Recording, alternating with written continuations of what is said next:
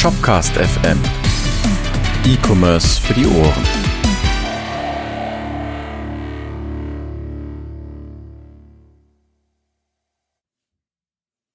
Moin Moin und herzlich willkommen zurück zu Shopcast FM. Wir sind bei der Folge 19 und mit mir weine ich heute einmal den Markus, der ist bei mir. Hi Markus. Guten Morgen. Guten Morgen, genau, wir nehmen das abends auf, aber egal, ihr hört es natürlich morgens, ne, auf dem Weg zur Arbeit. Ach nee, warte, ist Homeoffice. Schade Schokolade, egal. Ich bin Niklas und normalerweise würdet ihr hier den Edin erwarten, der ist nicht da, aber trotzdem gibt's heute ganz viel Edin im Prinzip, weil wir stellen unser Konzept ein bisschen um, ähm, von dem, wie es bisher war. Also wir machen zu wenig Folgen. Der geneigte Zuhörer hat die lange Pause festgestellt. Hinzu, wir besprechen Dinge, die uns im Alltag bewegen und haben nicht mehr diese themenbasierte Folge ähm, und haben uns dazu quasi über die Zeit seit der letzten Folge so Dinge rausgesucht. Jetzt natürlich bewusst für diese Folge, nicht seit der letzten Folge. Genau, und haben quasi jeder Themen mitgebracht. Heute sind es Markus und ich ähm, und sprechen dann über diese Themen. Jetzt ist es so, ich als äh, Shopware-Dev-Evangelist werde natürlich mehr über Shopware oder über Dev-Themen, wahrscheinlich sehr viel über Dev-Themen reden. Markus, du weniger, ne? Du bist ja. zwar auch im Dev unterwegs, aber eher so im Support oder Customer Success, wie man so neudeutsch auch dazu sagt, äh, beziehungsweise es ist ja eigentlich eine ganz andere Sparte von Aufgabe. Ähm, das heißt, ich teste ähm, seit neuestem, also wer es noch nicht mitgekriegt hat, ich sag's es einfach mal, ich bin bei den Kellerkindern seit neuestem. Oder seit neuestem ist gut, und jetzt seit drei Monaten, vier Monaten. Ist eine Agentur, die viel Shopware macht, ne? Genau, so ein bisschen. Und ähm, da ist so, äh, dass ich teste eigentlich Plugins, ich äh, mache den Support von den Zahlungsanbieter-Plugins ähm, und ähm, ja, das äh, ist natürlich so der Eindruck, den ich äh, dann liefern kann. Du Jetzt bist also wenig, quasi an der Front. Genau, so ich krieg's also volle Lotte ab, wenn irgendwie ein Anbieter mit Zahlungsdaten nicht mehr kann oder will. Also jetzt nicht PayPal, das liegt ja glücklicherweise bei Shopware, ähm, sondern so andere Zahlungsanbieter. Ähm, ja. Okay, schön. Das heißt, jetzt habt ihr eine Einordnung, was euch erwartet. Ähm, gut, cool. Also fangen wir mal an. Ähm, erstmal was, was völlig, ähm, was ich mir jetzt auch nicht aufgeschrieben habe. Just heute, während wir das aufnehmen, äh, wir schreiben den Februar und zwar den 3. Februar 2021, ist Shopware 6 in der Version 6.350 herausgekommen. Yay. Da sind ein paar ganz schöne Sachen für Devs drin. Ähm, was, ja, was heißt schön? Ne? Man, man sollte die Upgrade-MD lesen, die werden wir hier auch verlinken. Also unter der Folge werdet ihr sehr viele Links finden zu dem, was wir so besprechen. Ähm, genau, Markus. Du als Frontmensch, was, was hast du denn da erlebt mit der 6350? Du hast du dir ja schon angeguckt. Genau, ähm, da zwangsläufig, weil ich ja schon, natürlich schon die Version durchtesten musste, inwieweit äh, das Ganze funktioniert und ähm, ob da irgendwelche Sachen brechen. Ähm, ja, das erste, was mir aufgefallen ist, äh, der Login sieht anders aus, so ein bisschen, so heller. Das Blau, wenn man eingeloggt ist in der Administration, ist auch heller ähm, oder anders. Ähm, das ist das erste, was mir aufgefallen ist. Das zweite ist, ähm, ist mir tatsächlich nicht aufgefallen, aber ich habe auch kein Auge für sowas. ja, wenn man halt die ganze Zeit irgendwie so Shopware 6 offen hat und äh, die ganze Zeit irgendwie gucken muss, so wie sieht denn das eigentlich aus? Ähm, und dann plötzlich so, warte mal, das ist jetzt anders. dann ist es natürlich schon so, hey, äh, cool, schön. Mhm. Ähm, ja, und das erste, was auffällt, ist äh, so am Sales Channel so ein, so ein Augensymbol, da kann man draufklicken und dann ist man direkt im Shop. Also man muss ja nicht händisch einen neuen Tab aufmachen und dann die Shop-URL eintragen, sondern ein Klick und äh, dann ist es direkt da. Ähm, jetzt mein äh, Kollege Uwe würde sicherlich äh, sofort ein weiteres Feature nennen. Ähm, nämlich der äh, Rule Builder ist so ein bisschen erweitert worden mhm. bezüglich den ähm, Streichpreisen.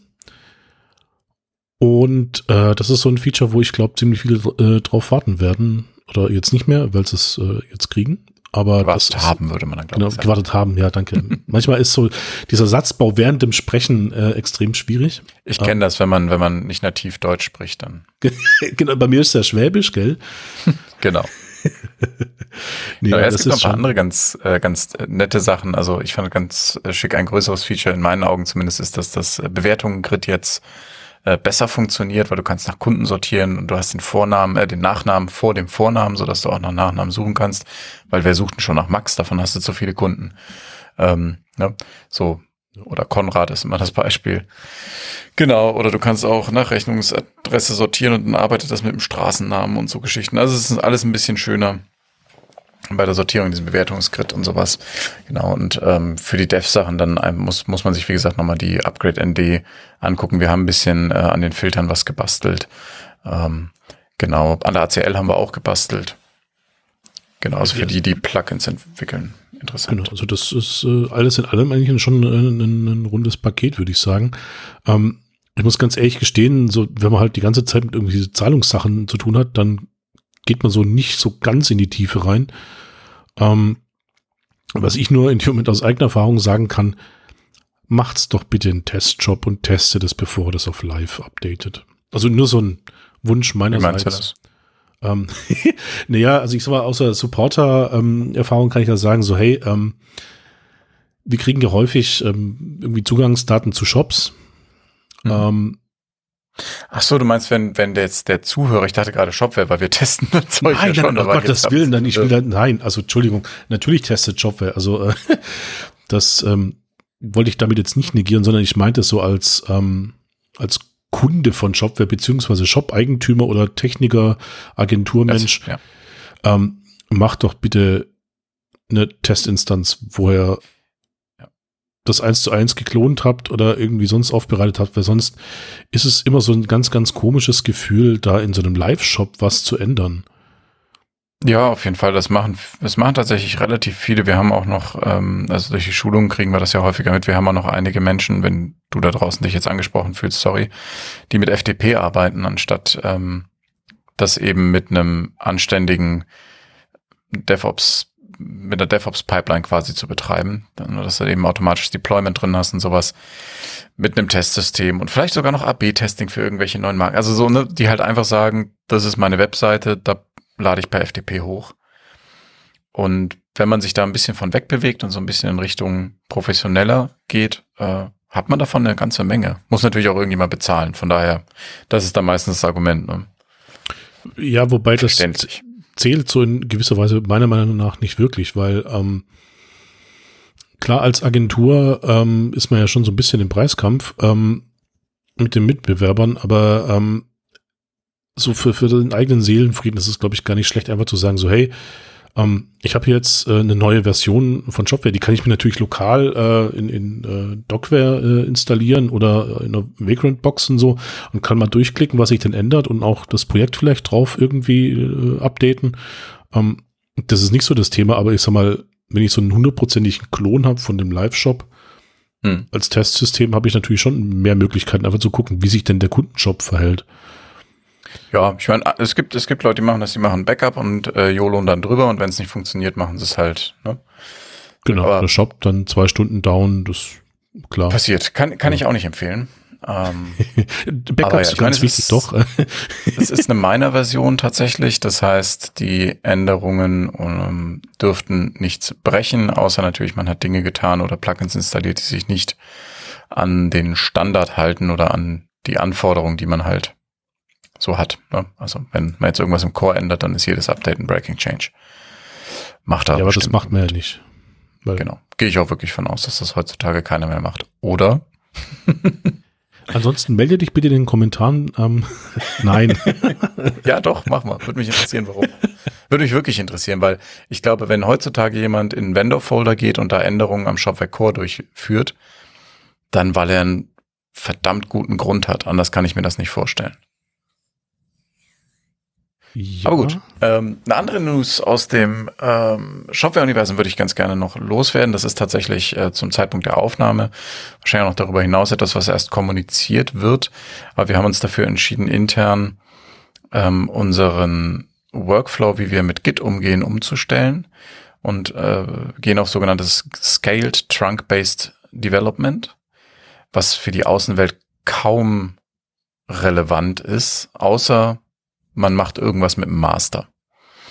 Wir haben jetzt im Moment, wenn man auf GitHub guckt, einen Master Branch und einen Major Branch. Und der Major Branch wird quasi immer weiterentwickelt bis zur nächsten Major Version und dann wieder zurück in äh, Master gesynkt. Also ungefähr, nicht ganz so, aber ne? also der Major ist der aktuelle, der Master nicht ganz. Was dazu führt, dass wir intern ein riesiges Hin- und Her-Gemerge-Fu haben. Um das abzustellen, wechseln wir jetzt quasi auf dieses Scale Trunk-Based Development. Da haben wir auch nochmal einen Link in den Show Notes dazu, also unter der Folge, je nachdem, wo ihr das guckt. Und das bedeutet, dass halt Änderungen direkt in den dann Trunk genannten einzelnen Hauptbranch kommen. Hinter einer Feature Flag, das heißt, der Code bricht nicht ständig. Ähm, wenn natürlich eine neue Major-Version erschienen ist, dann bricht der Code schon im Vergleich zu den äh, vor der Major-Version, ne? weil die neue Major-Version bricht ja Dinge. Aber davon abgesehen ist die Hauptherausforderung, den Branch umzubenennen und ein neues Origin zu setzen, wenn man denn lokal mit dem Master arbeitet, was ich übrigens nicht empfehlen kann. Außer man möchte seine Plugins testen und dann ist es ja nur mal eben. Aber da kommt auch noch eine, eine offizielle Veröffentlichung von Shopware zu und ist auch aktuell so geplant, dass wir das so machen und wird auch kommen. Aber vielleicht, ne? Man kennt Shopware, wir sind flexibel. Ja, vielleicht genauso SCD oder so. Ja, das wird ja ein bisschen schwierig dieses Jahr. Mal gucken, wie das funktioniert und wie das läuft. Ja, das war jetzt einfach so, so man braucht immer so, so ein Fixdatum, wo man so hinarbeitet. Und das ist ja irgendwie so tendenziell im Mai. Aber nein, tatsächlich nicht. Ähm, die interne Umstellung ist fix. Das ist Ende dieser Woche. Äh, nochmal, wir haben den 3. Februar. Ähm, das wird aber nicht sofort nach außen gesynkt, sondern, also wir arbeiten intern ja nicht mit GitHub, sondern äh, mit GitLab und synken das dann nach außen. Das wird erstmal nicht passieren, sondern nach außen bleibt erstmal alles, wie es ist, weil, das, also wir wollen ja niemandem irgendwie ne, da vor einen Karren fahren. so, wir ja, haben das geändert und gleichzeitig ähm, pushen wir die Notification. Nein, nein, da hat man ein bisschen Vorlaufzeit. Ja, aber jetzt haben es die Leute ja mitgekriegt, weil es hören ja alle Entwickler unseren Podcast. Auf jeden ähm, Fall. Und dann ähm, könnte das eigentlich morgen eigentlich auch direkt sofort machen. Nein, äh, Spaß beiseite. ich glaube. Ja, aber äh, da äh, tatsächlich mal gucken, beim Shopware-Blog wird demnächst was kommen. Ansonsten dem Twitter-Account Shopware-Devs folgen. Da wird das auch getweetet. Wer das noch nicht tut, kann das eh mal tun. Da kommen öfter interessante Entwickler-News und äh, da habe unter anderem auch ich meine Hand drauf, dass da eben kein Marketing-Blabla kommt, sondern für Entwickler relevante Dinge. Wie zum Beispiel der Boost Day, der ja vor kurzem war. Der Boost Day, genau der Boost Day. Tolle Sache, die ich für den nächsten Boost Day ähm, äh, angetragen bekommen habe. Das hatte ähm, eine neue Mitarbeiterin äh, mitgebracht quasi und uns mal gezeigt. Das nennt sich gather.town, also gather wie versammeln. Und das ist ein kleines 2D-Pixel-Art-Spiel. Sieht aus wie Zelda von früher. Ne? Zelda kennt man, Gameboy. Und, oder NES, je nachdem, was auch immer ihr gespielt habt, keine Ahnung, bei mir war es der Gameboy. Und da läuft man so rum mit seinem Figürchen und dann wird, wenn man sich da einloggt, gefragt nach ähm, äh, hier nach Webcam und Mikrofon. Und wenn man dann in die Nähe von einem anderen Figürchen kommt, dann sieht man dessen Videofeed und hört sein Audio. Das heißt, da können sich dann kleine Grüppchen überall bilden. Mhm. Die Karten kann man selber zusammenbasteln oder eine vorgefertigte nehmen. Und man hat die Möglichkeit in dieser, ich nenne es jetzt einfach mal Spielwelt einfacher, einfacher halber, also ein 2D-Ding, ne, wie Zelda halt, ähm, wenn man dann, man kann zum Beispiel zu einem Projektor gehen und sich da ein Video angucken oder es gibt ähm, Speaker-Räume, wo dann eben einer vorne steht und mhm. was erzählt und dann sieht man seinen Feed eben groß und Spotlight. Man kann da drin Screensharing betreiben und eben kleine Grüppchen bilden. Es gibt so private Spaces, wo man halt nur die hört, die auch mit sich im Space drin sind und den Rest nur sehr leise. Das heißt, es hat wirklich sowas von einer Konferenz. Und das Coole ist, der Booster, wer ihn nicht kennt, das ist ein, da trifft sich Shopware mit, mit Entwicklern aus der Community und macht tolle Sachen. Die Plätze sind begrenzt. Ähm, und ähm, wir haben jetzt halt das Problem mit, mit dieser ganzen Online-Situation, dass es eben online stattfinden muss, dass irgendwie so dieses Gemeinschaftsgefühl verloren geht. Und GatherTown soll das eben zurückbringen, indem man da wirklich rumlaufen kann. Du siehst, wo wer steht und man kann sich dann eben mal zurückziehen oder einfach zu einem Grüppchen dazustoßen. Man kann da so Booths aufstellen. Das heißt, da sind ja auch immer Vorträge auf dem Booth Day, die so ein bisschen Wissensvermittlung machen. Da steht dann eben, keine Ahnung, hier ist der Docware, wie installiere ich Shopware-Stand oder sowas. Mhm. Dann kann man da hingehen und zuhören. Das ist, ich finde, ich finde das sehr, sehr schick gemacht, ähm, auch weil es diesen Spielcharakter hat bezweifle, dass wir es in Time für den nächsten Boost Day tatsächlich hinkriegen, eine eigene Shopware-Karte zu erstellen, die dann eben auch optisch so aussieht. Aber ja. Cool. Also jetzt bin ich ja wirklich geflasht. Also ich habe eigentlich gedacht, also ich spiele den Ball so zu, wie war denn der vergangene Boost Day? Zack, jetzt kommt der neue Boost Day. Ja, schön. Wie war denn eigentlich der vergangene Boost Day? Ähm, ich fand ihn sehr cool. Ich mache ja immer die, die Einführung und die Ausleitung. Ähm, und bin zwischendrin leider nicht ganz so beteiligt, was daran liegt, dass ich halt noch andere Dinge tun muss. Ähm, aber eine, eine sehr schöne Anekdote fand ich. Wir haben ja diesen Zoom-Raum am Anfang, wo eben alle drin sind und ich erzähle dann Schwank aus meiner Jugend. Ja, nicht ganz. Also ich erzähle, wie der Tag laufen wird und was das, was der Fokus ist. Und ähm, dieser Zoom-Raum wurde tatsächlich dann offen gehalten für den Rest des Tages und auch noch abends irgendwann um, um 6 Uhr waren da eben Leute drin, die sich einfach unterhalten haben. Hm. Und das war eben auch nice. genau der Punkt, wo wir eben festgestellt haben, wir brauchen mehr Interaktivität. Sonst geht uns da was verloren. Dieses, weil es geht beim Booster halt auch um den, das Gefühl, dass, dass man sich wirklich in Anführungsstrichen anfassen kann. Mhm. Ja, Gut, deswegen gucken wir uns mal, dass es mit GatherTown besser funktioniert. Genau. Ja. Und es war halt sehr viel Wissensvermittlung. Mit den Tickets müssen wir immer noch gucken. Es ist unheimlich schwer, Tickets so rauszusuchen. Also es gibt einmal diese Wissensvermittlung, das heißt, wir hatten mhm. Installation und dann ein bisschen ähm, advancederen Zeug, der vielen nicht advanced genug war. Die Kritik haben wir gehört. Ähm, aber wir hatten im Prinzip zwei Vorträge, die wir dann eben auch noch inter interaktiver machen wollen beim nächsten Mal. Ähm, genau, und dann ähm, diese Tickets kann man halt auch machen. Also du kannst auch einfach sagen, ich möchte Dinge an Shopware verändern, da kann man dann immer vorher einreichen. Ich verlinke das hier auch nochmal mit dem Booster unter der Folge natürlich. Ähm, genau, also wenn, wenn dir selber was wichtig ist, kannst du das vorher einreichen oder du ne, sprichst mit einem von uns und sagst, das Ticket muss da rein. Es muss natürlich realistisch an dem Tag irgendwie abarbeitbar sein. Aber der Fokus ist gar nicht mehr so sehr, wie es am Anfang eben war, dass wir irgendwie zusammen tatsächlich Meta machen, sondern der Boost geht viel mehr in, wir boosten euer Knowledge. Und das werden wir jetzt weiter ausbauen. Mhm. Also es ist keine Lehrveranstaltung, sondern eine Wissenssammelveranstaltung. Genau, und wir hoffen, dass das sich, dass wir da eine Möglichkeit finden, dass sich möglichst die Teilnehmer da auch gegenseitig ähm, mit Wissen vollschütten und dass das so ein, so ein richtiges Community-Erlebnis Community, ist. Soll ja eigentlich, glaube ich, auch sein, so ein bisschen das, weil das häufig das Problem ist doch in gewisser Weise, das hatte ich ja bei meinem alten Arbeitgeber auch, ähm, man ist auch in seiner Bubble drin und hat den Kollegen, ähm, der sich auch in Shopware reingefuchst hat und dann hört es dann schon auf, wenn man nur zu zweit ist. Wenn dann noch ein dritter Kollege da ist, dann hat man dann eine dritte Sicht. Ähm, aber so außerhalb von seiner seinem Büro jetzt aktuell so mit äh, der Situation hat man natürlich jetzt nicht so allzu viel Kontakte und das ist so halt dann schon möglich mit genau. eben so einem Event, dass ich halt irgendwie äh, plötzlich irgendwie so in einem Nebensatz fällt dann eine wichtige Äußerung, die mir ein Problem löst, wo ich gar nicht dran gedacht habe oder so. Das sind so die, diese kleinen Dinge, die äh, das Ganze schon so ein bisschen netter machen. Ja, genau. Und mit diesem Rumlaufen in dieser Gather Town, da äh, versprechen wir uns einiges von. Wir müssen es einfach mal mit den Leuten ausprobieren. Ja. Klar, Versuch macht klug. Genau. Cool. Achso, wir haben übrigens uns dagegen entschieden, über GameStop und Reddit irgendwas zu erwähnen. Das ja, und Clubhouse, glaube ich, ne? Ja, Clubhouse machen wir auch nicht. Also wir besprechen zwar Themen, die uns untergekommen sind, aber so Themen, die zu Tode und bis zum Erbrechen durchdiskutiert sind, sparen wir uns. Ja, es soll noch so ein bisschen Mehrwert liefern und das können wir damit halt nicht.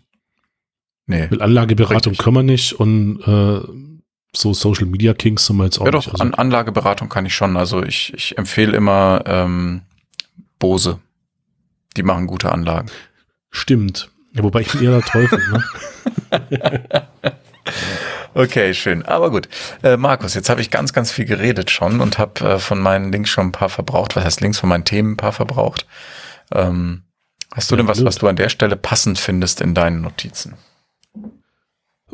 Ja, den Schwank vorher aus dem Support, den habe ich schon äh, geliefert mit den Testshops. Das äh, fand ich da relativ gut platziert, würde ich sagen. Ähm, ist dann nochmal eindringlich der Wunsch, mach doch bitte, bitte Testshops.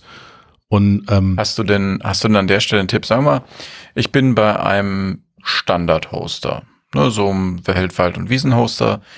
Ich habe nur einen FTP-Zugang, haben ja viele.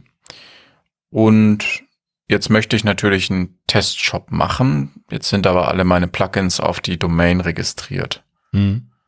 Blöde. Mache ich denn? Ja, also es gibt ja jetzt zwei Möglichkeiten.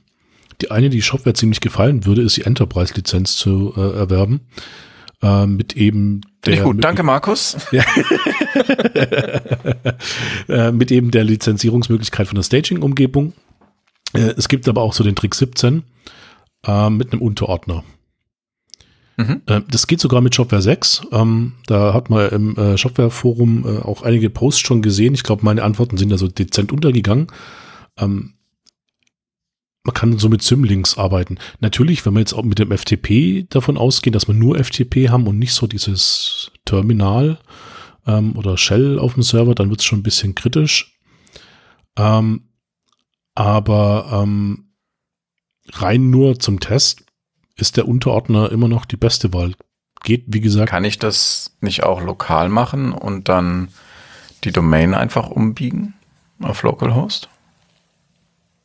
Ja, das ist so der zweite Weg, ähm, dass ich da einfach sage, äh, in meiner ähm, Host-Datei ähm, ist äh, mein geilershop.de nicht irgendwie in diesem Internet, sondern äh, zeigt dann eben über die Host-Datei auf die 127.0.0.1. Ähm, ich brauche da natürlich so lokal so ein, so ein Webserver-Dingsbumsi, was das Ganze macht.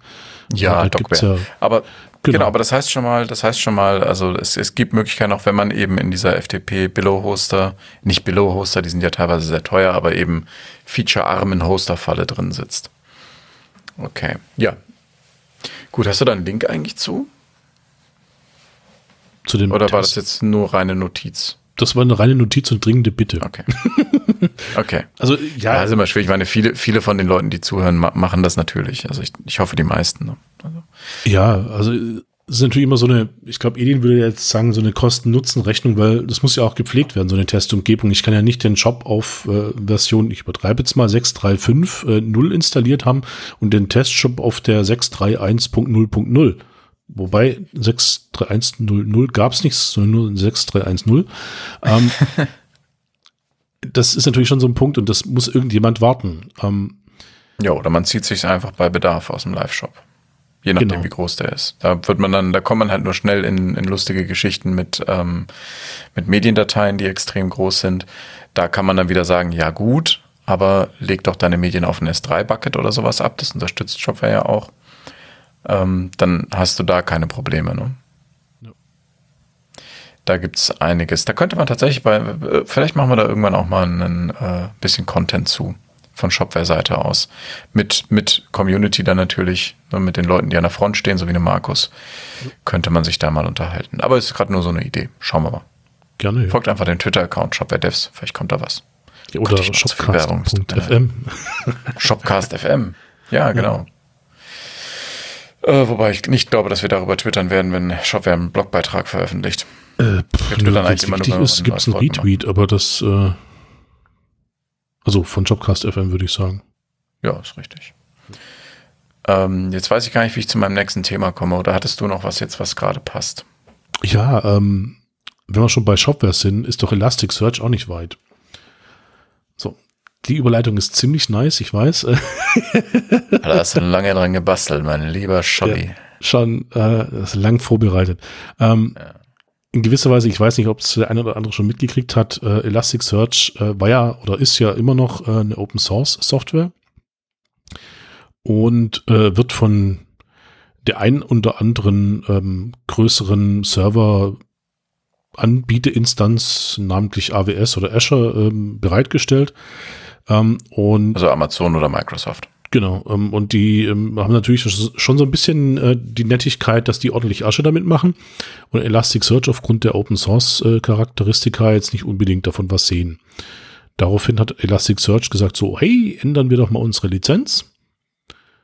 Und das ist wohl ziemlich gut angekommen in der Community, dahingehend, dass Amazon gesagt hat, nö, wir ähm, tun jetzt mal selber Elasticsearch machen. Ähm, die forken das und entwickeln das weiter, ja. Genau, also das heißt, also so kann man sein Open Source Projekt auch mal beerdigen. Ähm, ja, das war so ein bisschen Meinung, ob das jetzt wirklich passiert, keine Ahnung. Es ist, glaube ich, so ziemlich viel in Bewegung und dass jetzt irgendwie ein, Shopware-Anbieter, Hoster ähm, jetzt von Elasticsearch umsteigt auf Amazon, weiß ich nicht, ob der Shopware irgendwie Bock hat, da zu gucken, welche Nettigkeiten sie denn dafür ähm, irgendwie bereithalten müssen, um dann irgendwie eine Kompatibilität herzustellen. Ich glaube, das ist einfach viel zu hoher Aufwand. Da muss man erstmal abwarten, aber es gibt eine ähnliche Situation und zwar bei MySQL und MariaDB. Und MariaDB unterstützen wir ja auch, also testen damit und so. Ich weiß nicht, wie das offiziell das Wording ist, Aber Offiziell wir bei testen zumindest SQL. Damit. Ja, Okay, aber also wir garantieren es nicht, aber wir testen damit. Ich gehe mal davon aus, dass das mit den AWS-Geschichten sich ähnlich verhalten wird. Und da muss man auch mal gucken. Ich fand das unheimlich krass, wenn man das verfolgt hat, was das für eine Schlammschlacht war. Die haben sich da ja nichts geschenkt. Ne? Also ähm, Elasticsearch hat ja ganz klar gesagt, hier äh, die, Penner von Amazon, also äh, nah dran an der Formulierung waren sie so. Und äh, AWS hat dann auch gesagt, ja, ähm, Elasticsearch macht das nur aus Geldgier. So. das ist auch geil von so einem Player, das zu hören. Ja, das war wirklich krass. Ja, und dann hat ja Jeff Bezos jetzt gesagt, nee, also wenn Elasticsearch nicht mehr Open Source ist, dann gehe ich. Genau, hat es Nein, war ein. Spaß. der hat Ja, stand der ist in den Aufsichtsrat gewechselt oder sowas. Genau. Ja, glaube ich, Mitte des Jahres oder so. Ja, ja. Ja. Äh, wo wir gerade von Wechseln sprechen. GitLab ändert sein Preismodell. Ah, guck mal, die Überleitung war auch geil. Ja, ich glaube, heute, heute haben wir einen Lauf, oder? Ja, definitiv. Besser wird's nicht. Also genau, die ändern ihr Preismodell und das Preismodell sieht so aus, dass die Bronze- und Starterriege, wer das bisher genutzt hat, wird das aber wahrscheinlich mitbekommen habe, haben, fällt weg. Also Bronze- und Starter-Tiers heißen die, weil die eben festgestellt haben, wir sind mittlerweile eine vollständige DevOps-Plattform, äh, und die meisten Bronze- und Starterkunden benutzen es eben rein für Source Code Management oder eben ein bisschen CI. Aber das äh, ist nicht mehr das, was wir, das wir bieten und das lohnt sich dann einfach nicht, das anzubieten. So, und ähm, die, die, die kostenlose Variante hat eben quasi, die sagen 89 Prozent der Features, die in Bronze und Starter drin sind. Und das reicht sowieso. Und wenn du mehr nutzen möchtest, kriegst du jetzt eben den äh, Silver oder äh, Premium, hieß das früher, der heißt jetzt eben Premium. Ähm, und den musst du dann halt nehmen, so, weil du eben so viel mehr dafür bekommst und der kostet dann eben 19 Dollar im Monat pro Benutzer. Wenn du die jährliche Variante nimmst. Kann ich. Auf der anderen Seite kernig, ja. was fürs Geld, ne? Also, Ja, genau. Du kriegst halt Projektmanagement mit rein und bei diesem äh, Continuous Integration, Continuous Deployment ähm, hast du irgendwie dann 10.000 pro Minute. Who the fuck braucht das, wenn man nicht gerade irgendwie, ne? Also in unserem Kosmos, wer braucht das, sagen wir es mal so. Ja. Ja, aber sonst, es sind halt, es sind halt keine, es sind halt viele Sachen, die man wirklich als, als Team braucht, das ernsthaft damit arbeitet, ne? Auch so, keine Ahnung, irgendwelche Dependencies von Issues kriegst du dann eben. Du kannst hier Burn-Down, Burn-Up-Charts da erstellen. Also es ist richtig Projektmanagement, das du da auch mitbekommst. In diesem Premium-Ding. Ähm, ja, genau. Kannst auch Push-Rules einrichten und was, was auch immer. Ja. Und du kriegst Next Business Day Support. Aber ich weiß tatsächlich nicht, wen das jetzt betrifft. Ich fand es nur interessant, dass die eben sich getraut haben zu sagen, das bringt uns nichts, ne, mehr Arbeit als Geld, wir stellen das ein bisschen um. Ja gut, aber ab und zu ist man gar nicht schlecht, einfach so, so ein bisschen durchzukehren und äh, so ein bisschen rumzuschütteln und dann fallen dann manchmal auch manchen Leuten fällt dann auf so, hey, ich brauche ja eigentlich gar nicht irgendwie so x Euro im Monat, weil ich nutze ja, wenn man es genau nimmt, äh, diese Code-Hosting-Geschichte und so ein bisschen FTP-Deployment. Ähm, dann reicht auch die freie Variante. Es ist halt ein, immer eine sehr feine Linie, sowas zu machen, weil wenn du das schlecht abschätzt, dann äh, kriegst du halt einen Sh äh, Shitstorm auf Twitter. Ja, kann man ausmachen. Fertig. Also, Ich glaube nicht, ja, dass man das tun sollte. Nein, aber also immer mal ehrlich, ich sag mal, wenn du einen Shitstorm abkriegst, das Einzige, was du machen kannst, ist in gewisser Weise erstmal gucken, was läuft. Und dann nicht irgendwie sofort da panisch irgendwie zurückzuschreiben, ja, tut uns ganz sorry und äh, wir rollen es wieder Tatsächlich ein zurück. unheimlich, unheimlich interessantes Thema. Weil das ist ja schon fast eine, eine kleine Wissenschaft, wie man mit Shitstorms umgeht. Es, ge- umgeht. es gibt ähm, Menschen, die sich da wirklich darauf spezialisiert haben und da als Krisenmanager ihr Geld verdienen. Ja, oder man ist in dem Moment die Social Media Abteilung von Lidl und kann äh, mit dem Ausstieg vom Wendler relativ schnell agieren. Ja. ja, das war, das war souverän, so wie, soweit ich das mitbekommen habe. Genau, sehr souverän. Das war auch abends um 22 Uhr oder sowas, das war. Also denke ich mir auch so, okay, klar, natürlich, die Social Media Dudes, die sind da sicherlich noch wach um die Uhrzeit, aber ähm, so war es dann für so eine kleine Firma wie Lidl hinzukriegen, ist äh, Respekt. Was? Kleine Firma wie Lidl. Das war jetzt Sarkasmus, Entschuldigung. Okay. die Airquotes. Ja, die Airquotes sieht man dann leider im Podcast nicht. Ähm, wir können ja irgendein Geräusch machen, wenn Sarkasmus ist. Nein, bitte nicht. das erinnert mich jetzt an den Film Dumm und Dümmer mit dem nervigsten Geräusch der Welt, ähm, das wir jetzt nicht nachmachen werden. Aber ja, natürlich, wenn man so spät noch wach ist, was einem da natürlich direkt einfällt, ist ähm, die Work-Life-Balance, die uns sicherlich alle betrifft. Ja? Du merkst schon, ich bastel an der Überleitung. Ja. nutzt du Firefox, Markus? Nutzt du Firefox? Ja, natürlich. Also Ja, außer jetzt, weil äh, Aufnahme und so. Ja, Firefox und Medien ist ein bisschen schwierig. Wir nehmen das hier über einen Service auf, der heißt Squadcast und ähm, der mag Chrome lieber als Firefox. Aber Firefox hat was anderes. Das sind sogenannte Multi-Account-Container. Wer es noch nicht kennt, ist super schnell erklärt. Ähm, du kannst pro Container kriegst du eigene Cookies, quasi ist wie ein eigener Browser quasi. Das heißt, du kannst ja einen ähm, Container aufmachen für Arbeit und einen für privat und kannst theoretisch in beiden Twitter oder was auch immer öffnen und bist dann mit dem jeweils anderen Account eingeloggt. Twitter ist jetzt ein blödes Beispiel, weil das mehr oder weniger Multi-Account unterstützt, aber ne, wisst ihr, was ich meine? Oder man kann halt einmal Google für sich privat haben und einmal Google für die Arbeit, wer es nutzt. Ich nutze DuckDuckGo, super Service. Ähm, und man stört sich nicht mit seiner Suchhistorie. So Geschichten. Also gerade in Zeiten von Homeoffice etc. ist das tatsächlich eine feine Sache. Schützt einen auch so ein bisschen davor, wenn eben, ähm, dass man nicht irgendwie so getrackt wird mit irgendwelchen Super-Cookies zum Beispiel über die verschiedenen Container. Genau, machen wir auch einen Link dazu, wer es noch nicht kennt. Wobei, Markus, ja. Wusstest du, dass Firefox einen jetzt vor Super-Cookies schützt? Wollte ich gerade auch sagen, wo du Super Cookies gesagt hast. Ja, das äh, ist in der aktuellen Version äh, mit drin. 85, genau. ich Kannst du denn erklären, was ein Super-Cookie ist? Ah, pff, das ist so ein bisschen technisch schwieriger zu erklären. Nein, ähm, um mal ein bisschen äh, Ernsthaftigkeit reinzubringen. So direkt jetzt nicht, aber ähm, wenn ich mir jetzt so rein von dem Namen her herleiten würde, korrigiere mich, wenn ich falsch liege, ähm, ist es so diese Möglichkeit über Domains hinweg und äh, ohne dass der Benutzer das wirklich mitkriegt, irgendwelche Cookies zu platzieren durch immer das Einbinden von einem Tracking-Tool namens X oder so. Ja, also man nennt es Super Cookie, obwohl das eigentlich nicht mehr so viel mit Cookies zu tun hat. Ähm, und deswegen auch Super Cookie, weil es eben kein richtiger Cookie ist. Ähm, du kannst halt Sachen in Flash Storage, ab, Storage ablegen oder benutzt äh, HSTS Flags. Wir verlinken das auch nochmal, dass man sich das im, im Detail nochmal durchlesen kann. Ähm, und was Firefox jetzt konkret von diesen ganzen Techniken ver, ver, versucht zu beenden, der, man kann nicht alles im Moment, so wie ich das verstanden habe zumindest, ich bin da jetzt auch nicht äh, beteiligt bei Mozilla, ähm, die kümmern sich um diese Cache-basierten Super-Cookies, in dem jeder Tab quasi oder jede, jede Domain mehr oder weniger ähm, einen eigenen Cache bekommt. Das macht es eventuell ein bisschen langsamer, weil man eben, wenn man auf zwei Seiten dasselbe Bild eingebunden hat, es trotzdem keinen Cache-Hit gibt. Das heißt, die gleiche URL ist auf zwei Webseiten eingebunden, das gleiche Bild. Man bekommt aber halt eben keinen ähm, Cache-Hit und das Bild wird neu runtergeladen. Dadurch merkt die Webseite aber eben nicht, dass man es schon mal runtergeladen hat. Genau. Okay.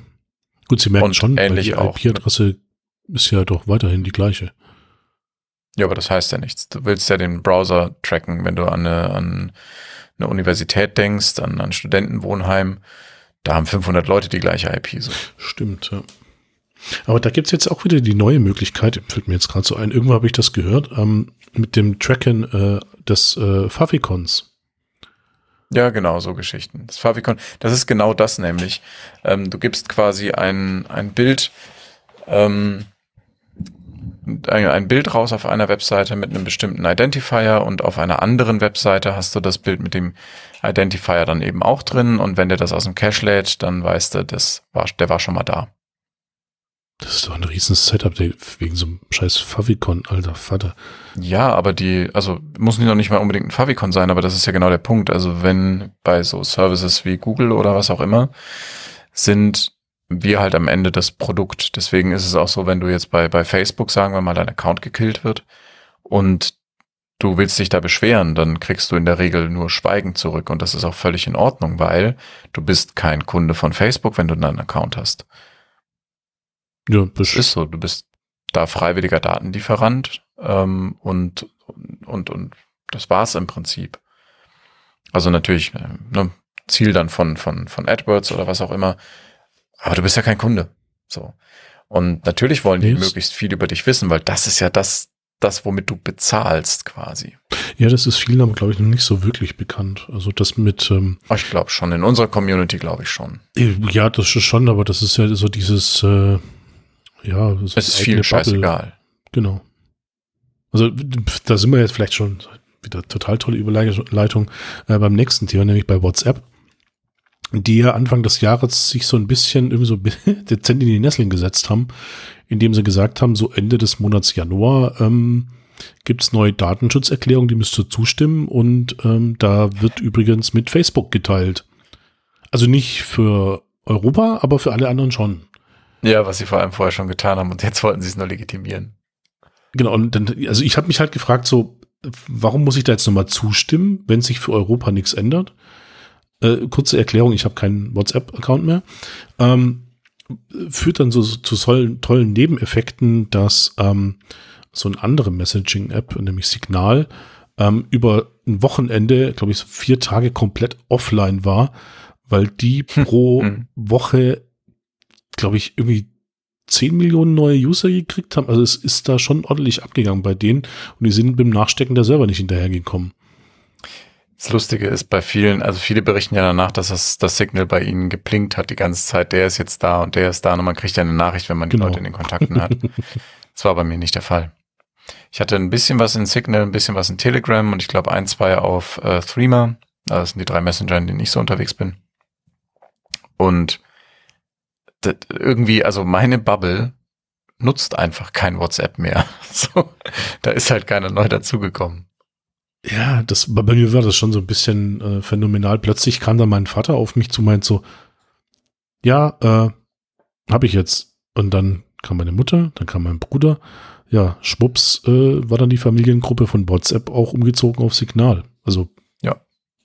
Und ja, aber ich finde es ich find's nicht schlecht. Also man weiß natürlich gar nicht, wo das Ganze hinführt und sowas. Und jetzt ja, kommt wahrscheinlich wieder jemand um die Ecke und sagt, ja, Shopcast, Leute, was ist denn mit Matrix?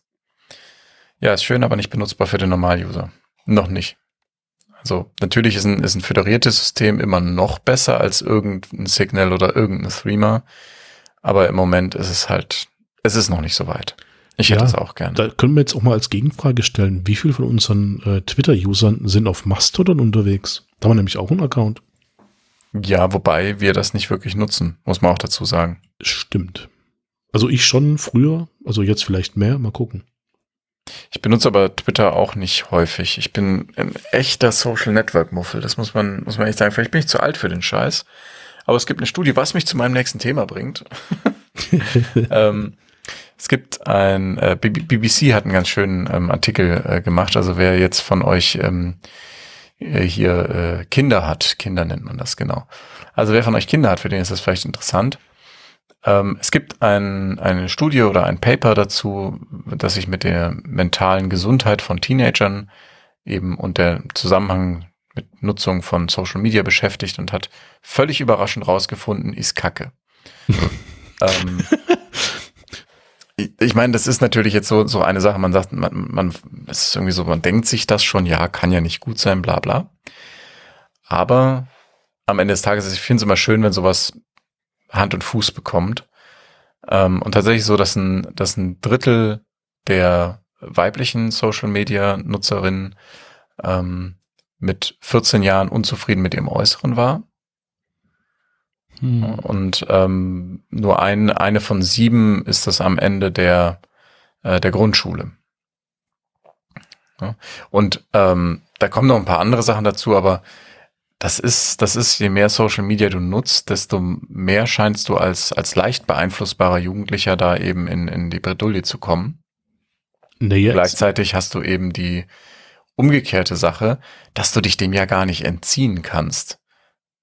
Also, weil es eben so, die, also so, so normal ist, ne? Ja, so damit auf. hat jeder genauso wie jetzt irgendwie Instagram. Ähm, was halt viele einfach nicht mitkriegen, ist, glaube ich, ähm, oder auch nicht verstehen oder reflektieren können. Also klar, in dem Alter ist schwierig, aber ähm, diese ganzen Bilder, die da drin sind, sind seltenst mal so irgendwie aus der Hüfte geschossen und so ein Selfie, sondern da ist im Hintergrund schön das Produkt X platziert und schön nochmal ausgeleuchtet und dann ist der Fotograf da. Also ich habe das selber leider mal erleben müssen. Ähm, ich habe mit ein paar Kumpels äh, Autos fotografiert, also mit so Spiegelreflex und Softboxen und also schon professioneller fotografiert. Und es war so ein schönes Backsteingebäude. Und plötzlich ist da so, sorry, dass ich das jetzt so sage, aber das ist halt typisches Klischee, so ein, so ein Instagram-Sternchen auf Stöckelschuhen angetackelt gekommen und mit so einem Fotograf im Schlepptau und hat da so rumposiert. Und ja, die anderen zwei, die da mit bei waren, die konnten halt ähm, sich vor Lachen nicht mehr halten und haben dann ihre Handys genommen und so in Abstand sich auch hinposiert. Und irgendwann ist der Satz von einem gefallen, ach guck mal, mein iPhone 11, was da relativ neu war damals, ähm, ey, die Fotos, die sind richtig geil. Das poste ich jetzt auf Instagram. Also so richtig laut, dass die das auch gehört haben muss und die sind dann auch ein bisschen abgetigert. Und ja, finde ich, also ja, es ist lustig, aber ich finde es immer ein bisschen schwierig, denen das dann so reinzureiben, weil die haben, das ist ja auch durchaus berechtigt, wenn denen das Spaß bringt und das erwachsene Menschen sind. Ja, aber ja, es ist, es ist natürlich die, die, die Reflexion ist da teilweise nicht da, was da jetzt bei was, anderen also, passieren kann. Ja, genau. Also das, das, dieser ganze Kosmos, der so ein bisschen da drumherum entsteht, weil auch wenn jemand jetzt nicht das Instagram-Gramm-Sternchen ist, und das aber trotzdem konsumiert, ist er natürlich in der Situation, dass er automatisch Vergleiche zieht. Ich denke, das würde jeder tun. Ja. Ähm, genauso auch wenn, wenn bei uns äh, in unserer Bubble ein Tech-Speaker vorne auf der Bühne steht und einen erzählt, dann hat das einen ganz anderen Impact, als wenn dir der gleiche Typ bei einem Kaffee begegnet. Und du hast eine ganz andere Meinung von jemandem, der zum Beispiel viele Talks hält als würdest du dem begegnen, ohne dass du weißt, dass er Talks hält. Und du vergleichst dich automatisch mit den Leuten. Also mir geht das zumindest so, dass ich selber mich für einen ähm, eher schlechten Entwickler halte. Einfach weil ich sehe, was, was die Kollegen können und was ich nicht kann. Und das ist, glaube ich, wenn man, wenn man das jetzt dann, also ich kann an mir arbeiten, was das anbelangt und kann eben sehen, keine Ahnung, ich habe jetzt äh, privat angefangen, zum Beispiel mit äh, Godot rumzuschaffen und ein bisschen hier in, in ähm, also mit Spieleentwicklung rumzuspielen, also nicht wirklich Spiele, Spiele, aber also man, man bildet sich ja weiter. Das kann man aber nicht machen, wenn man in der Falle gefangen ist, man, ich sehe scheiße aus. Also? Also wenn man glaubt, dadurch, dass eben alle anderen da mit zwei von Schminke und drei von Photoshop rumlaufen, dass man auch so aussehen muss. Das geht dann halt nicht. Ja, oder die schlimmere Variante, wenn man dann anfängt, irgendwelche ähm, Filter anzuwenden mit nach dem Motto, machen wir das Gesicht mal schmaler und der Arm ist noch zu dick und keine Ahnung was, dann wird's schon so ein genau, bisschen tendenziös. Oder, oder man macht halt 30 Fotos und nimmt dann nur das Schönste und das so präsentiert man sich. Da ist man natürlich dann auch Teil dieser ganzen Geschichte, weil die anderen sehen dann halt nur dieses eine Foto und nicht die 30 anderen, die eben ähm, zusammengesetzt wahrscheinlich die Realität abbilden würden. Aber ja, gut, das führt jetzt ein bisschen weg gerade vom, vom Thema äh, Tech und sowas. Wir sollten mal wieder zurückkommen. Stimmt, ist auf jeden ja. Fall ein schöner Exkurs. Über sowas macht man sich natürlich auch Gedanken. Ähm, da sollte man quasi immer ein Backup haben. Zum Thema Backup. Markus. Ja. Wie sieht eigentlich deine Backup-Strategie aus? Ähm, zugegebenermaßen derzeit ziemlich scheiße. Ähm, mhm. Ich habe eine Nextcloud, die aktuell noch ungesichert in diesem Internet ist. Mhm. Also nein, sie, man kann da nicht sich einloggen als jedermann, sondern ich sichere die Daten, die da drin sind, derzeit nicht irgendwo anders hin, was so ein bisschen, ja, YOLO. Was ist das für eine Box? Ist das, steht die bei dir unterm Schreibtisch oder was ist das? Nee, das äh, ist so ein, so ein V-Server, der äh, bei OVH liegt und äh, so auch über dieses Internet erreichbar ist. Ähm, da sind von mir. Ja, wenn die Kiste abraucht, ist Feierabend. Ja. Okay. Also ein, ein paar der Daten habe ich inzwischen auf meinem eigenen NAS hier äh, bei mir mhm. in der Wohnung. Ähm, das ist aber nicht äh, irgendwie so redundant gesichert oder so, sondern das ist eher so, ha, vor zwei Jahren habe ich die Datei da auch mal abgelegt. Ich habe tatsächlich ähm, zwei verschiedene Backup-Strategien. Bei dem einen handelt es sich um sogenannte Mediendateien, also ne, hat Mediensachen so. Die ähm, liegen bei mir in der Cloud, die liegen bei mir auf einem OneDrive-Account. Und dann gibt es noch die äh, alles, was, was irgendwie mit Entwicklung zu tun hat, ähm, Code und so ein Kram. Und das liegt bei mir alles in, in Git und Konsorten. Und meistens auch äh, dann GitLab und GitHub, wenn es geht. Ansonsten. Hm? So, mhm. also ich habe, aber das ist auch nicht ideal tatsächlich, weil ich fühle mich auch immer so ein bisschen, ja, wenn es ganz drum kommt, dann gehen halt Sachen verloren. Ähm, und es gibt einen schönen Artikel dazu. Ich hatte, äh, ich hatte, ich muss sagen, warum ich mich dafür, wie ich da überhaupt drauf kam, ist, ich hatte vor ein paar Jahren mal in, in Nürnberg ähm, auf einer Konferenz eine Dis oder auf einem, ja, wie sagt man nicht, auf einer, auf einer Unconference eine Diskussion mit ein paar Leuten, wo genau das das Thema war. Und es gibt dann ja auch so Leute, die sagen, ja, ich habe äh, Amazon Glacier, Glacier, Glacier, Gletscher, Gletscher, kennst du Gletscher? Mhm. Ja, Eisberg. Genau. Was ganz cool ist, bis du an deine Daten ran möchtest, weil das kostet quasi nichts, ähm, ist ultra sicher, wenn du an deine Daten ran möchtest, äh, bist du halt in den Hundertern. Ähm, und zeitlich, glaube ich, auch ziemlich eingeschränkt. Irgendwie 24 Stunden Zeit, um was runterzuladen, was bei x Gigabyte ein bisschen schwierig ist mit so einer 16 Mbit Leitung. Ja, das weiß ich jetzt nicht, aber 16 Mbit, Mann, du tust mir leid. Nee, nee, ich nicht. okay, der Hörer, der sich gerade angesprochen äh, gefühlt hat und die Hörerin tun mir leid. Aber ja, es gibt einen schönen Artikel und zwar 321 Backups. Klingt erstmal blöd, aber drei, es, also es geht um drei verschiedene Kopien jeder Datei mit zwei verschiedenen Formaten und einer Kopie Offsite. Ähm, das ist so dieses, diese alte Backup-Strategie.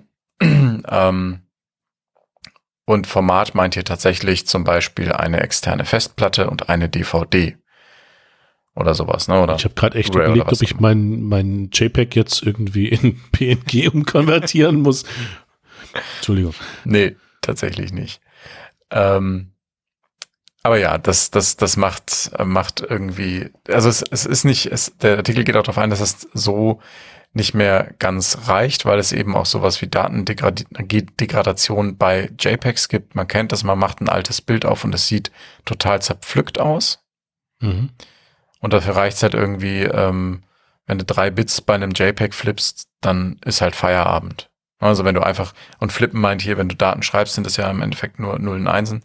Mhm. Wenn du dann halt drei Bits von einer Null in Eins oder umgekehrt verwandelst, kannst du das Bild wegschmeißen. Ähm, genau, und da wird dann eben auch ein, ein NAS äh, empfohlen. Genau, und dann ähm, geht es auch um die drei Copies und eine Copy Offside und sowas. Ist ein sehr cooler Artikel, verlinken wir. Ähm, ich finde es mit dem NAS auch eine schöne Geschichte. Man braucht natürlich trotzdem die Offside-Copy. Das ja heißt, man würde so, quasi. Hm? Es geht ja mit modernen NAS-Systemen auch hervorragend gut, dass ich so zwei von den Dingern kaufe und mit einem VPN verbinde und dann die meisten haben ja irgendwie so Eltern oder Freunde, äh, die das gleiche Problem haben ähm, und dann einfach so wechselseitig äh, so ein, so ein Backup-Ring aufbaut. Ähm, ja, oder du machst es einfach auf eine externe Festplatte, wo, die du eben alle drei Monate rausholst und ranklöppelst. Und verschlüsselst. Genau, und dann könnte man theoretisch auch noch eine verschlüsselte Variante davon ähm, in, in eine Dropbox oder OneDrive oder was auch immer es da gibt, hochladen. Und dann ist man eigentlich ähm, fein, weil gerade so dieses externe ähm, die, die externen Festplatten schützen einen natürlich vor Kryptolockern. Also diese Leute, die deine Festplatte verschlüsseln und dann sagen, ich hätte gerne Summe X. Genau. Ähm, und da, ja, muss ich mal gucken. Also da bin ich gar nicht so weit von weg. Ich habe jetzt zumindest in OneDrive schon meinen Kram und in Git. So ein NAS wäre natürlich noch ganz schön. Mhm. Kann ich nur empfehlen. Ja, muss ich mal gucken. Aber ja, ist auf jeden Fall ähm, ein, ein Thema, das auch so ein bisschen reinspielt in den ganzen Thema, in das ganze Thema. Was machen wir eigentlich als zum Beispiel eine Agentur oder sowas? Oder als Firma generell? Wie, wie sichern wir unsere Daten? Also ich weiß, wie wir das bei Shopware machen, das werde ich jetzt nicht großartig beitreten, aber ähm, nicht, da ist nein, vielleicht. Ähm. Na, also das, das sind halt, das sind auch viel, ich kenne viele Unternehmer, die das halt auch nur so halbherzig machen. Finde ich schwierig, sollte man mal drüber diskutieren, intern. Ja, also das wäre jetzt auch mal so eine Sache, wo wir vielleicht so ein bisschen Feedback einsammeln. Äh, kommentiert doch bitte mal unter der Folge oder auf Twitter, wie ihr eure Backups macht. Oder vielleicht irgendwie eine schlauere Strategie parat habt, weil ähm, gerade so als Agentur ist ja so, man hat ja mal relativ schnell irgendwie so eine Photoshop-Datei, die so 100, 200 MB hat. Ganz und dann genau. habe ich ja das Projekt, was ich noch archivieren muss und dann die ganzen E-Mails und dann muss das Ganze ja noch irgendwie für den Steuerberater und dann, da ist er relativ schnell da würde ich sogar noch gar nicht mal nachfragen, aber mich würde wirklich interessieren, wie diese, weil äh, Steuerberater und das sind ja Sachen, die, die musst du, die musst du ähm, auch rechtlich, da spielen rechtliche Facetten mit rein. Ähm, aber gerade sowas, ne, wenn man, wenn man in der Agentur ist und dann eben auch noch designt. Was macht ihr mit dem ganzen Kram? Wie regelt ihr das? Finde ich interessant. Naja, Sonst also, äh, könnt ihr uns natürlich auch einfach mal so anquatschen, wenn ihr uns seht. Zum Beispiel beim nächsten Boost Day. Ähm, genau. Hast also du noch Themen auf deinem Zettel? Ja, ich habe jetzt hier noch so eine Erfahrung äh, mit mir mit, mit Linux-Laptops und so. Weil das wäre doch ein schönes Schlussthema. Ich habe zwar auch noch einiges tatsächlich aufgeschrieben, aber wir machen das ja heute zum ersten Mal so und ich merke, wir sollten vielleicht beim nächsten Mal vorher ähm, schauen, dass wir das clustern, die Themen. Wobei unsere Ü Überleitungen waren episch gut. Wollte ich auch gerade sagen. Also mit den Überleitungen, da können wir jetzt noch zwei Stunden weiterlabern. Ja, aber vielleicht, dass wir so ein bisschen clustern. Könnt ihr auch mal gerne eure Meinung zu schreiben. Ähm, und dann, ja, läuft das besser. Aber ich finde es ein schönes Abschlussthema. Deine ja. Erfahrung mit einem Linux-Laptop. Ich habe nämlich einen neuen Laptop auch von meinem Arbeitgeber bekommen. Ui, nice. Und die Erfahrungen waren sehr, sehr gut. Okay. Ja, äh, dann sind meine so ein bisschen konträr. Ähm, ich habe mir nämlich ähm, Anfang 2020, Gott, das muss ich mal aufpassen, wie das mit den Jahren war, ähm, einen neuen Laptop gekauft. Ähm, damals so ach nee, Mac ist mir zu teuer. Ähm, und so Linux-Laptops, die man auf dem Markt findet, och, gibt es auch nicht so wirklich. Ähm, dann so ein Windows-Ding gekauft, so ein Lenovo C740. Hat einen Touch und ist so ein Convertible, also so ein Ding, was man so 180 Grad drehen kann und dann so ein Touch-Dings-Bumsi hat. Auf Windows hervorragend gut. Nur ist halt Windows, ne? Also pf, entwickeln auf Windows ist halt auch in dem Moment wie ja, irgendwie, keine Ahnung. Ge geht mittlerweile besser, muss man dazu sagen. Ist weniger wegen, scheiße geworden, ja. Ja, wegen äh, WSL 2, also Windows Linux Subsystem. Aber es ist im Vergleich zum Entwickeln unter Linux immer noch nicht so cool. Ja, so mit Docker oder irgendwie mal so geschwind einfach so eine PHP-Version installieren, ähm, ja, ist halt auf dem Linux deutlich einfacher. Geht, geht auch mit, es tut mir leid, dass ich dir den so in den Rücken falle. Aber das geht mittlerweile auch gut unter äh, Windows tatsächlich. Also ähm, ich weiß nicht, ob du äh, sowas wie Scoop oder Chocolate League, Chocolate League kennst. Boah, ich kann es nicht aussprechen, deswegen benutze ich auch Scoop. Äh, ähm, ja, das ist auch das, was, was äh, Brew of Mac ist, ne? Genau. Damit funktioniert das schon ganz gut. Auch Docker funktioniert mit WSL 2 ziemlich gut. Also, es ist nicht ganz so schlimm wie früher. Aber erzähl erstmal deine Erfahrung weiter. Ja, also der Ursprung war eigentlich auch so, ich habe einen Artikel gelesen, dass irgendwann Ende des Jahres 2021 neue Windows-Laptops mit diesem 10X ausgeliefert werden und dann so Cloud-Only. 10X? 10X ist so dieses, Ach so, ja. dieses neue Microsoft Windows mit ganz, also gibt es auf Linus Tech Tipps und ein wunderhübsches Video, kann man auch mal verlinken. Ähm, wo sie zeigen, was das Windows 10X ist. Das ist im Endeffekt so ein Windows ohne Windows ähm, und alles in der Cloud und OneDrive only und ich habe eine Nextcloud, die ich selber hoste. Was mache ich dann damit? So Dateien gibt's nicht mehr. Da habe ich gedacht, nee. Das ist quasi ein Chromebook für, von Microsoft, wenn man so will. Genau, mit dann so gekapselten Anwendungen und so ganz schrägen Dingen mit Dual Screen Support. Also ja, sie probieren sich, glaube ich, wieder wie bei Windows 8 aus. Ähm, nichtsdestotrotz wollte ich halt mal testen, so wie ist denn das jetzt eigentlich, ähm, wenn ich jetziges Linux bis, äh, so nutze, um auf dem äh, Desktop zu nutzen, weil auf dem Server habe ich das schon, da kenne ich das, so Kommandozeile ist ganz nice. Ähm, ja, was macht man natürlich? Man installiert erstmal so ein Ubuntu. Weil, klar, warum nicht? Mhm. Tut eigentlich auch, hervorragend gut. Ähm, bis auf, und jetzt fängt eine lange Liste an, nämlich so ein Stift, der mit dabei ist, der funktioniert da halt einfach nicht. Manchmal so Soundprobleme. Ja, und dann fragt man in seinem Bekanntenkreis rum und frage dann auch mal Niklas, der so ein bisschen die Erfahrung hat mit Linux-Laptops oder mit so Linux auf dem Desktop. Genau. Und dann sagt so, hey, äh, schau dir doch mal Manjaro an. Oder dieses Arch Linux. Arch kann ich. Ich habe dir aber auch Pop OS empfohlen. Arc, so glaube ich. Genau. Ähm, ja, Pop OS ist es jetzt äh, mit Stift-Support und einem lauffähigen Linux. Ähm, so ein Standby bläst er zwar noch wie blöd, aber der ist hier eh zu Hause im Einsatz, weil so raus können wir nicht. Ähm, hm. Und ist total super. Also das Einzige, was ich so ein bisschen für ein Problem mit habe, ist, dass irgendwie die Installation nicht mehr über irgendwelche apt-get von Anwendungen passiert, sondern mit sogenannten Flatpaks und äh, Das ist aber distributionsübergreifend. Genau. Also, also ich, ich, kannte das gar nicht. Ist ziemlich cool. Es geht, es gibt aber, also ja, Pop OS versucht da so ein bisschen hinzutransitieren. Flatpak ist cool. Mag ich gerne. Ja. Ähm, löst relativ viele Abhängigkeitsprobleme. Aber ja, Pop OS, wer es nicht kennt, ist eine Distribution, die auf Ubuntu basiert. Also deswegen gibt es auch noch apt-get. Ähm, ist von System76. Die stellen Linux-Laptops her und oder verkaufen Linux-Laptops herstellen. Wer weiß nicht, ob sie herstellen. Ich glaube. Und schon. die sind halt hart optimiert, äh, mit, mit eigentlich, mit Hardware zusammenzuarbeiten, die halt nicht dafür gedacht ist, so, so wie Stift und hast du nicht gesehen. Also die Distribution ist dafür optimiert. Genau, also wenn's, wenn Linux gar nicht will oder nicht so richtig will, dann ist Pop OS eventuell das Richtige. Ist auch ein ja. Linux, das da halt funktionieren könnte. Und da tut er, so Docker tut auch, ich kann meinen PHP Storm installieren, ich habe sogar VS Code, also ja gut, aber das ist ja normales Linux, also da ist ja nichts speziell dran. Außer die Treiberunterstützung. Ja, schon, aber das ist so für mich schon so ein bisschen mindblown gewesen. So endlich, dieses Jahr 2021 wird das Jahr des Linux-Desktops. okay, Running Gag auch von äh, Linus Torvalds, dem Hauptentwickler von Linux, ähm, der aber auch gleichzeitig sagt, ja, das Hauptproblem ist in gewisser Weise, äh, Entwickler, Entschuldigung, ähm, das Hauptproblem von Linux, warum das nicht auf dem Desktop durchstartet, es gibt keine Hardware, die damit ausgeliefert wird.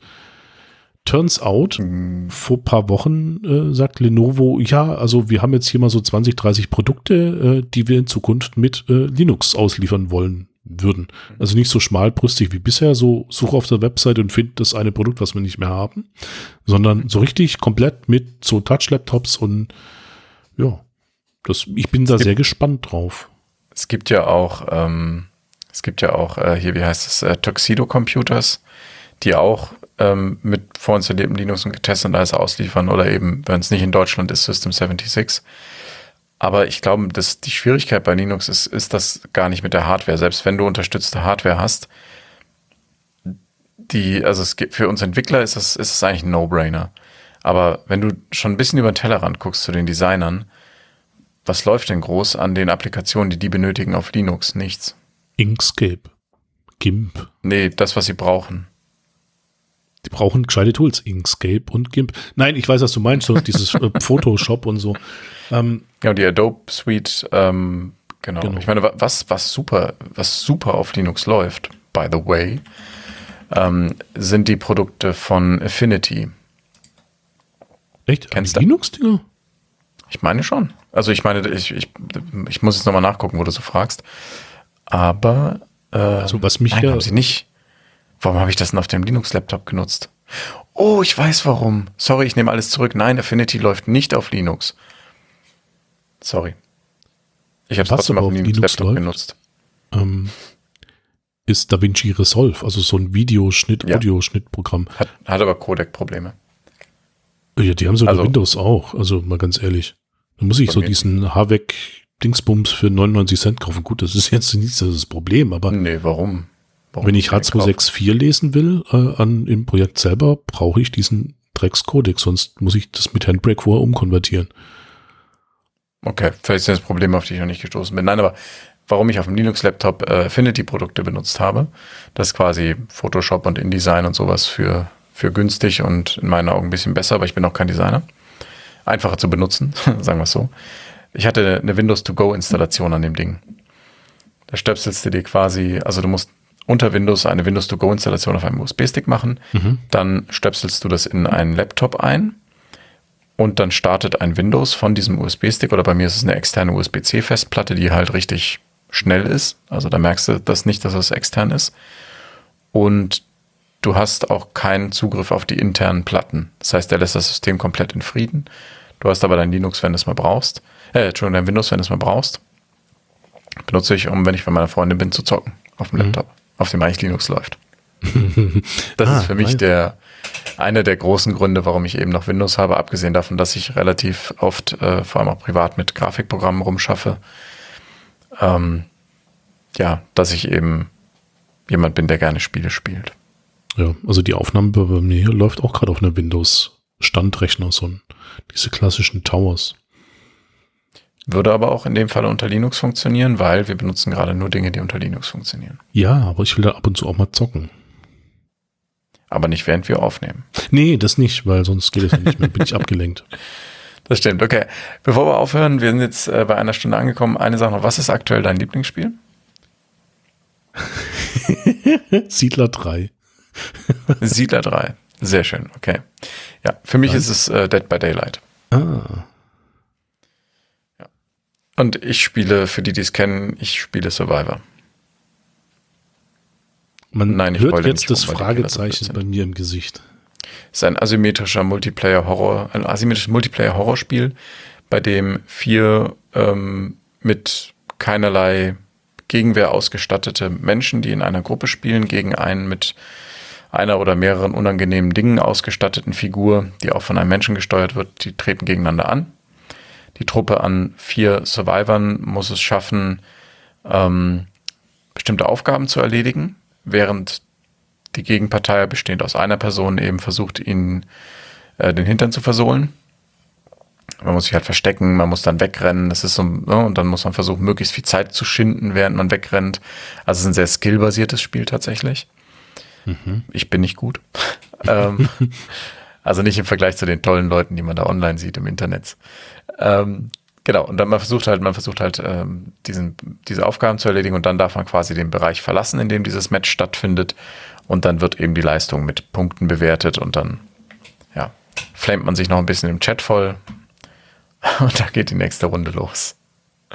Und dieses Horror-Ding, das hast du nach zwei Runden, bist du da halt durch, ne? dann, dann fühlt sich das nicht mehr nach Horror an.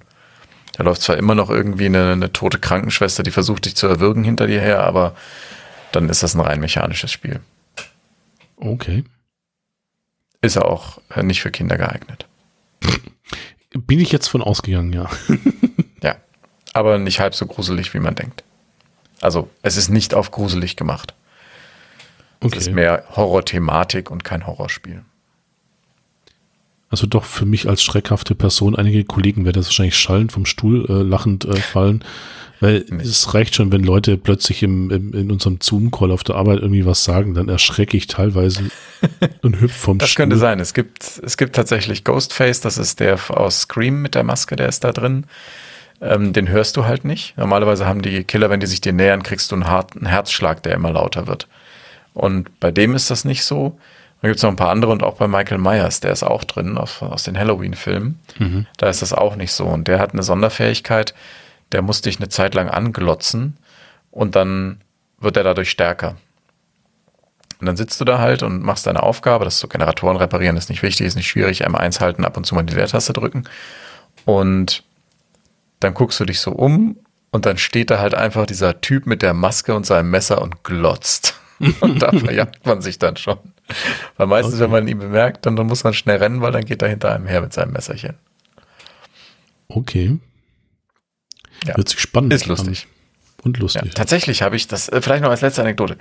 Ich habe dafür ein ähm, Perk-Roulette mit äh, zwei Kollegen von der Arbeit ähm, äh, äh, programmiert. Und da habe ich so im also mittlerweile betreue ich das noch alleine, weil das soweit fertig ist. Und äh, achso, Perks. Man kann so Perks mitnehmen, bevor man Match startet. Also Verbesserungen. Hm. Da gibt es ganz, ganz viele von, man kann aber nur vier mitnehmen. Und dieses Tool, das ich da gebaut habe, ist eine Webseite. Da kannst du dir dann eben zufällig welche aussuchen lassen. Ne? Weil du hast das Spiel schon durchgespielt, du bist voll gut und alles. Und jetzt brauchst du ein bisschen Action. Also nimmst du irgendwelche zufälligen mit. Das macht das Tool für dich. Und das sind tatsächlich 15.000 oder mehr Leute, die das monatlich nutzen. Also echte Einzelzugriffe auf die Seite. Super cool. Okay, krass. Ja. Da könnte man jetzt so einen Shop da hinten dran bauen mit Items kaufen und so, ein API und so. dann würde ich das nicht mehr betreiben dürfen, weil ich Ingame-Grafiken verwende, um die Perks darzustellen und damit darf ich es nicht mehr monetarisieren. Oh, Habe ich aber auch gar nicht. Ja, das war jetzt ein schlechter Witz jetzt, aber Okay. Es läuft tatsächlich ähm, auf Netlify und ist eine statische HTML-Seite, die eben über Vue.js gebaut ist. Also sie ist nicht wirklich statisch, weil natürlich mit JavaScript ganz viel im Browser passiert, aber das ist reines HTML. Ähm, ich hatte im, im Initialen, es wurde von dem Hersteller retweetet, der hatte das mitbekommen und fand das Okay. cool. krass. Und in dem Moment waren halt innerhalb von einer Stunde, ich glaube 50.000 Leute oder sowas drauf. Da wäre alles zusammengebrochen. Außer Netlify Netlify, halt nicht. Aber die liefern halt auch nur statisches HTML aus. Ja, nice. Schön. In meinem Fall. Ist mein bisher erfolgreichstes Projekt. Respekt. Mit diesen Worten Verabschieden wir uns, sagen vielen, vielen Dank fürs Zuhören und bis zum nächsten Mal und lasst ein Abo da. Nein, äh, einen Daumen nach oben. ähm, nein, schön, dass ihr zugehört habt. Passt, Genau. erzählt euren Freunden. Danke euch. Und danke dir, Markus, natürlich. ja, gerne und ich danke dir. Bis dann. Ciao.